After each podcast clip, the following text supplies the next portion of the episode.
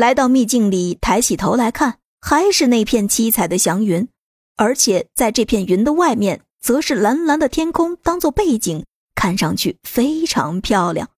但萧然抬头看，是为了告诉他们当前的位置。此时站在所有人的角度抬头看，整个大坑的四周都能看得清清楚楚。也就是说，他们现在差不多处于整个秘境的中心地带。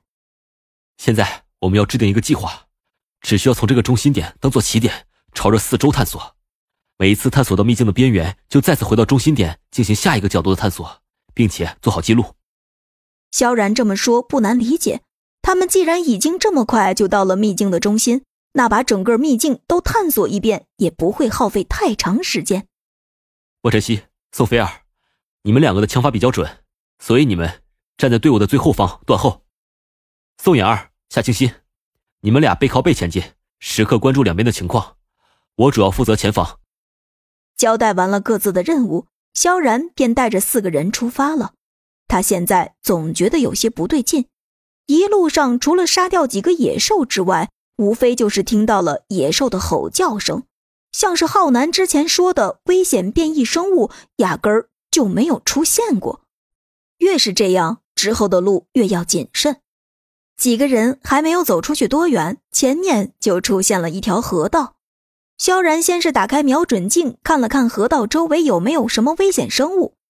在狙击掉一只鳄鱼和一条蟒蛇之后，带着几个人朝着河道边走去。现在怎么办呀？看着眼前的河道，苏妍儿不禁有些发愁。这条河道是横向贯穿整个秘境的，外面直接连通到了海上。河道的中间位置又一个小岛，但整个河道宽度大概有二三十米的距离，深度根本没法探测出来。就算是有一个小岛，这么多人也没法过去。要想按照之前的计划执行，就必须跨过这条河道，否则河道另一边的秘境就根本没法探索。